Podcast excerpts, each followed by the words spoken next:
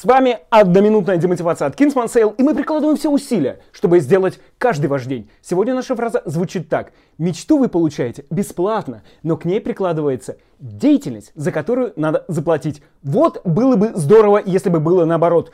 За мечту вы заплатили, а потом она исполняется автоматически. Классно, да? Но, к сожалению, все существует ровно наоборот. Поэтому, если у вас есть мечта, то нужно что-то делать, чтобы она воплощалась. Таким образом, проверяется вообще, вы на самом деле это хотите или так, вам ветром надуло.